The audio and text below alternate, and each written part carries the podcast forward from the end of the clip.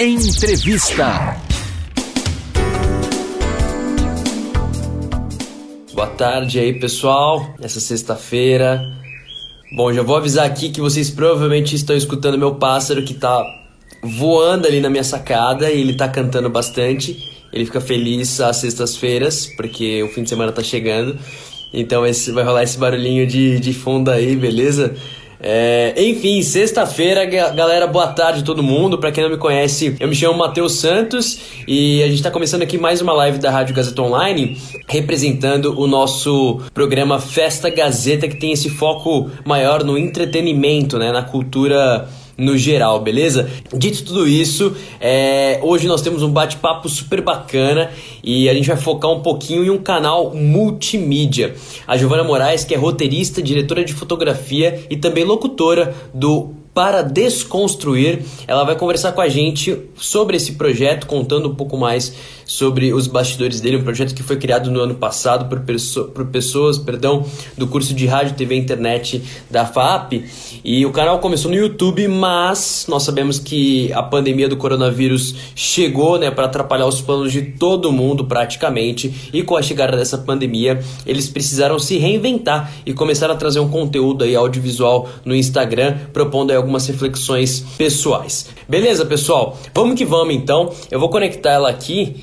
E aí, Olá. Giovana, tudo bem? Tudo bem com você? Tudo certo também. Boa tarde, viu? Boa tarde. Olha, obrigado por, por topar conversar comigo um pouquinho hoje. Nossa, a gente que agradece. A gente ficou muito lisonjeado com o convite. Olha, que bacana isso. Para a gente começar, então, Giovanni, eu queria que você falasse um pouco sobre o Para Desconstruir. Como é que você definiria esse, esse canal multimídia que vocês têm? Qual é a proposta de vocês com o projeto? Como é que começou né, o ideal de vocês e como isso tem se adaptado conforme é, vocês têm passado a produção mais focada aí para o Instagram? Cara, essa deveria ser a pergunta mais fácil, mas é a mais difícil, assim, é definir o projeto. É, o Para Desconstruir começou como um projeto da faculdade, né? Então, era uma matéria que a gente teria que criar um canal no YouTube. Beleza. É, sobre o que seria esse canal? Né? Na, na época, a equipe tinha cinco pessoas, ainda tem, né? Mas na época a gente não tinha o nosso produtor musical, a gente tinha uma atriz. E a gente começou a olhar pra gente mesmo, né? A gente falou, nossa, mas que estranho, né? Nós somos em cinco pessoas e todos nós temos transtorno de ansiedade falou, pô, caraca, né? Todos nós tínhamos problemas com autoestima, problemas com confiança. Só que daí chegou, numa, chegou num nível que a gente percebeu que de cinco pessoas, três de nós já tínhamos tido em algum momento ou ainda tínhamos crises do pânico. Daí a gente falou, cara, é, essa amostra são cinco pessoas, não é, não são quatro pessoas, cinco pessoas numa amostra de cem, né? A maioria do nosso grupo, de uma amostra pequena de jovens, tinha muitos problemas emocionais, muitos problemas mentais. A gente falou, cara, isso não é normal, né? A gente tem que falar sobre isso. Mas de que forma a gente conversa sobre algo tão sério, né? Por que, que não se fala sobre? Quando vem de um adulto, de uma geração acima, a gente entende que é sermão. A gente entende que. É, a gente não quer ouvir. Quando vem de uma forma mais institucional, de uma forma mais informacional, a gente também não quer. Né? A gente falou, pô, meu, esse é o tipo de coisa que se conversa como um ombro amigo, num bate-papo, assim, que nem eu tô tendo com você. A gente falou, pô, será que dessa forma a gente consegue falar sobre essas coisas? A gente consegue refletir sobre essas coisas? Então a gente criou, criou o canal do YouTube Para Desconstruir, que propunha discutir os problemas emocionais dos jovens que eram trazidos devido a períodos de transição, né? Meu Deus, agora eu tenho que entrar na faculdade, eu tenho que decidir minha vida inteira, né? Com 17 anos, como que é isso, né? Ou, por exemplo, eu tô num curso, mas eu não sei se é o curso que eu quero. Então a gente se propôs a discutir sobre essas questões de uma forma poética, reflexiva e provocadora, né, para causar aquela aquela coisa assim na pessoa, né, para que ela possa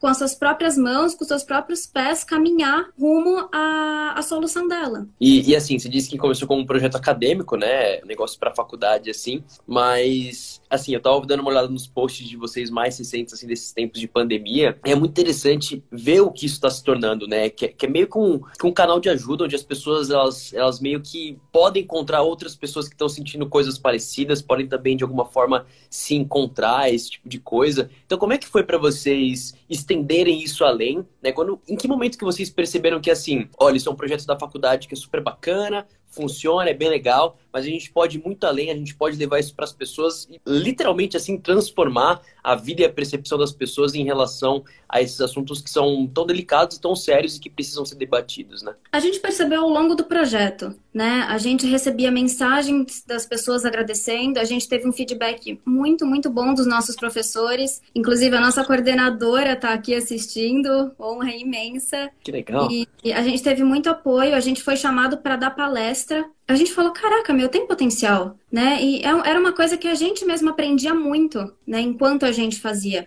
A gente já estava planejando no fim do ano passado tirar o projeto da faculdade e levar como um projeto para a vida, né, um trabalho mesmo. Só que entrou a pandemia e caótico, assim, foi completamente caótico. É, a primeira coisa que a gente decidiu né, depois de seis meses, no caso, né, a gente começou a conversar sobre nas férias do meio de ano, desse ano, a gente falou, não, beleza, vamos fazer a pré-produção dos vídeos, né? Então a gente faz o roteiro, a gente faz as trilhas, a gente faz tudo para quando a gente puder gravar, a gente gravar em massa esses roteiros que estão produzidos e começar a postar. Só que a gente percebeu que a gente não poderia deixar o público sem nada por tanto tempo, porque a gente não sabia, a gente ainda não sabe quando a pandemia vai acabar, quando tudo vai voltar ao normal. Então a gente decidiu iniciar o Instagram. Só que foi muito difícil pra gente, foi difícil de verdade, porque o Instagram é outra plataforma, é outra linguagem, é outro público, é outro tipo de conteúdo. E a gente ficou muito frustrado no começo porque a gente não conseguia achar a identidade, né? Porque a gente tinha uma proposta muito bem definida para o YouTube e a gente não conseguia se achar no Instagram, né? Então a gente conversou muito, planejou, planejou, planejou as férias inteiras nisso, né? A gente começou o semestre cansado já, porque a gente fez reunião as férias todas.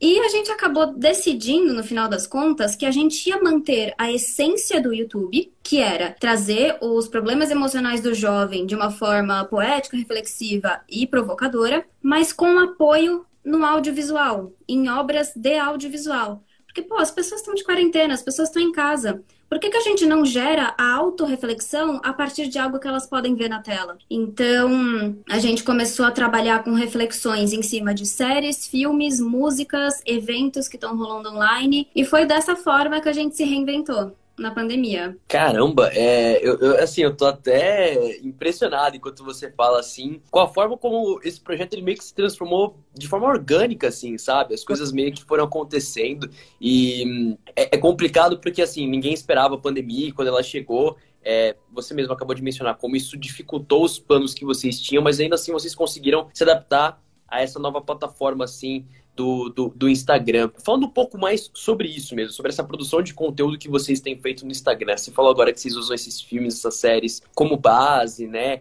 É, e assim, também tem um alinhamento aí até psicológico, né? Porque vocês falam de alguns assuntos que são bem difíceis assim, essa tentativa de humanizar tudo isso. Como é que é para juntar essas duas coisas? E eu também queria que você comentasse um pouco sobre a responsabilidade de tudo isso, né? Porque, assim, não é como se fosse um, a produção de um conteúdo simples, usando muitas aspas, assim, né? Porque vocês precisam tomar um certo cuidado na forma como vocês estão se comunicando, como vocês estão chegando a essas pessoas.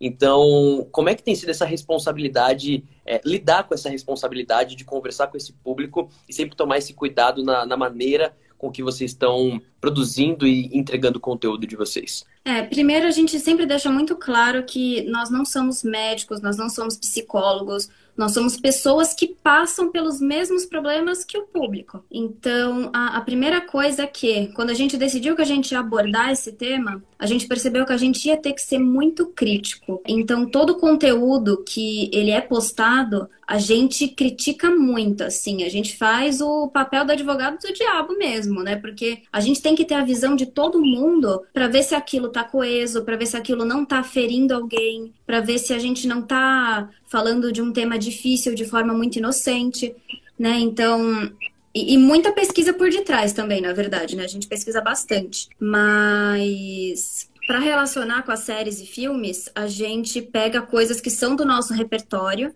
né? Coisas que já que a gente já conhece, que a gente já está habituado. Mas conforme a gente foi postando e foi ganhando engajamento, o público começou a interagir muito com a gente. A gente começou a receber é, muitas indicações E a gente falou assim, caramba, e agora? Né? Porque foi aí que começou o desafio. Que nem essa semana a gente fez uma postagem do álbum The Wall, do Pink Floyd, que foi uma indicação.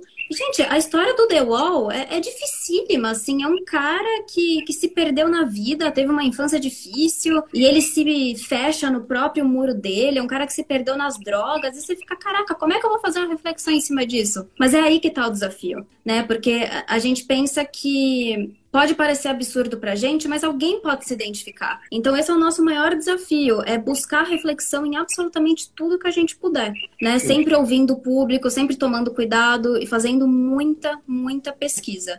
Né, para não ferir ninguém. E outra coisa que a gente se preocupa muito, inclusive no YouTube, é com o lugar de fala. A gente acha, acha isso muito, muito sério, a gente se preocupa bastante em não ferir o lugar de fala de ninguém, né? Porque, poxa, imagina, querendo ou não, nós somos cinco jovens brancos. Como é que a gente ia trazer uma reflexão sobre racismo? Sabe, não pode. Esse é o tipo de coisa que a gente tem que dar voz para quem a voz precisa ser dada, né? E inclusive é um dos projetos futuros do YouTube, né? Ter um quadro que se chama Lugar de Fala, para a gente dar voz para quem precisa ter voz e para quem tem propriedade de falar sobre assuntos difíceis. E, assim, é, no âmbito pessoal mesmo, para você, Giovana, pensando só em você mesmo, sem, sem o restante da galera, assim, mas a pandemia, ela, ela tem um efeito sobre as pessoas que eu não sei, eu acho que isso acontece com você também, acontece comigo, com os meus amigos com quem eu converso, mas de desmotivar um pouco a gente, né? De a gente não se sentir muito produtivo, é, sentir que a gente não, não tá muito no pique de fazer as coisas.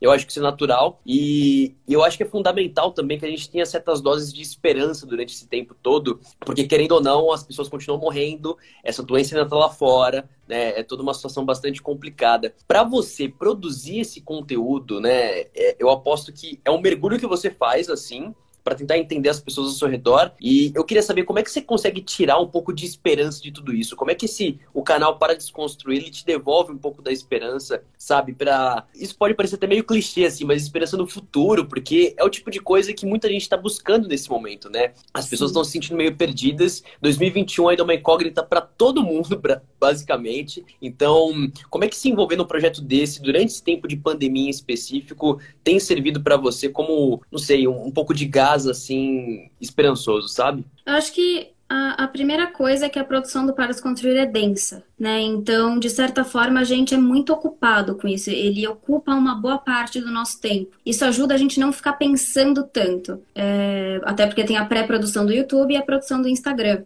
Mas o conteúdo é realmente difícil, né? É, é, bem complicado. Tem dias que a gente tem cinco dias para fazer uma postagem. A gente só consegue fazer no último, porque tá todo mundo muito cansado, é muito difícil. Mas entre a equipe, a gente tem até a brincadeira interna que é mais ou menos assim. Alguém chega falando, nossa, gente, eu tô tão mal hoje, aconteceu tal coisa. Daí a gente fala, cara, tem um canal que chama Para Desconstruir que eu acho que pode te ajudar né? Porque a gente percebe que a gente precisa muito do próprio conteúdo que a gente faz, né? Porque é muito mais fácil você aconselhar o outro do que você aplicar o que você sabe em você. E ah, mas eh, tem essa questão, mas eu acho que o que mais dá pique pra gente é o feedback das pessoas, né? As pessoas chegam agradecendo, né? A gente nunca chegou a receber um, algum depoimento, algo do tipo, mas as pessoas chegam e falam: "Olha, obrigada. Obrigado por isso", né? As minhas noites na a gente recebeu uma menina que falou mais ou menos assim, é, as minhas noites na quarentena estão sendo mais fáceis porque toda noite eu acesso o canal de vocês e eu vou procurar alguma coisa para assistir. A gente fala, nossa, cara, é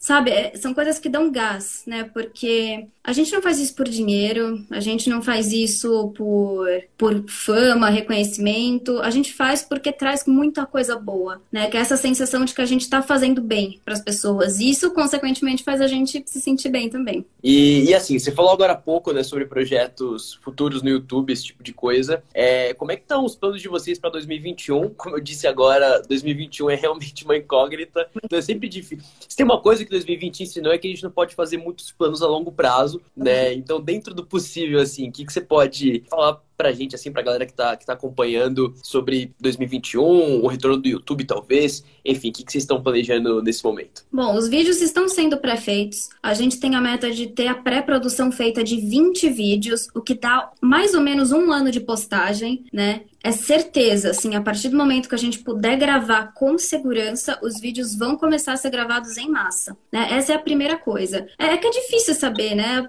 A gente não sabe o que vai acontecer semana que vem, né? Quem dera a gente saber o que vai acontecer acontecer no ano que vem. É. Mas é, é, isso é certeza, né? A gente está trabalhando o ano inteiro para que isso é, seja possível assim que a gente puder gravar com segurança. É, mas outro projeto futuro é um documentário, né? Assim que o YouTube tiver mais engajado, a gente tem a pretensão de fazer um documentário abordando mais a fundo os temas, com depoimentos de pessoas, vendo a vida dessas pessoas. E o outro projeto é o lugar de fala, né? Que seria num formato mais de entrevista mesmo, é, conversando com as pessoas que têm propriedade para falar sobre determinados assuntos. Perfeito, então. Olha, o nosso tempo está chegando ao fim aqui, infelizmente, mas é, antes da gente encerrar, Giovana, eu queria deixar um espaço para você. Primeiro, te agradecer de coração por esse bate-papo, te parabenizar pelo trabalho que você está fazendo. Assim, continua, porque tem feito muito bem para as pessoas. Tem vários comentários aqui que, galera, desculpa não ter lido, me perdoe de coração mesmo, mas tava um monte de gente elogiando, dizendo bem que vocês estão fazendo, vários coraçõezinhos, vários, inclusive eles não param de chegar. E, enfim, obrigado de coração. E eu queria deixar um espaço para você, para você convidar todo mundo a acompanhar o canal para desconstruir. Enfim, o espaço é seu. Se você quiser deixar algum outro tipo de convite, fica à vontade, viu, querida? Bom, acho que primeiramente é agradecer toda a minha equipe por ter confiado em mim para eu estar aqui falando, né? É, é, uma galera muito competente e a gente é um só, né? Não existe a Giovana, a Ana Luísa, o Lucas, a gente é um só, a gente é uma equipe só. E agradecer primeiramente muito a eles, agradecer aos nossos professores que estão aqui, a nossa coordenadora que está aqui e a todo mundo que assiste as coisas que a gente posta, a todo mundo que acompanha, que interage, porque se, se vocês sentem que a gente traz força para vocês, vocês trazem muito mais força para a gente dando esse feedback, mostrando que o que a gente se esforça tanto para fazer faz diferença na vida de vocês. E convidar vocês a continuar acompanhando. E, Matheus, eu queria te fazer um convite em nome de toda a equipe do Para Se Construir é, a gente queria que você dissesse pra gente um álbum de música ou alguma canção que você acha que traz uma mensagem legal, que é reflexiva, porque a próxima postagem de quarta-feira, que é sobre música, vai ser a sua sugestão. Caraca, que doideira ao vivo assim? Posso falar já? Quem sabe faz ao vivo. tá bom então. Olha, é, tem um álbum que eu gosto muito, que é do Bon Iver, Bon Iver, não sei se essa é a pronúncia. Não sei se vocês conhecem esse cantor. É, inclusive, fica a indicação para todo mundo que está aqui nos acompanhando. Tem um álbum dele chamado Forema, Forever Ago. E é um, é um álbum bem, bem denso, assim, bem. Eu não sei, ele fala umas coisas muito fortes sobre relacionamento, sobre dores. Inclusive, quando eu tava fazendo a pauta de vocês, eu tava escutando esse álbum. Então. Olha aí. É, Olha então aí. eu não sei. Acho que tem uma conexão aí. E eu, eu te mando por zap escrito depois. Mas, galera, For Emma, Forever Ago, do Bon Iver ou Bon Iver, como vocês quiserem pronunciar. E, enfim, vai ser uma honra. Obrigado por isso, hein?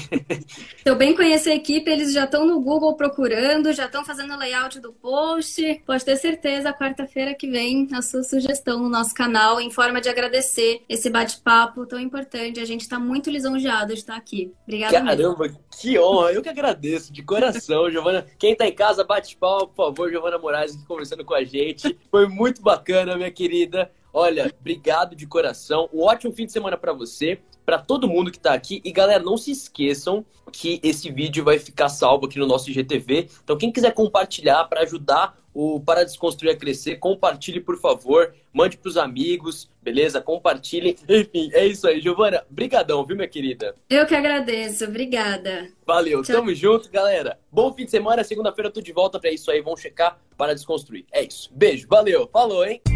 Um novo jeito de ouvir rádio. Gazeta Online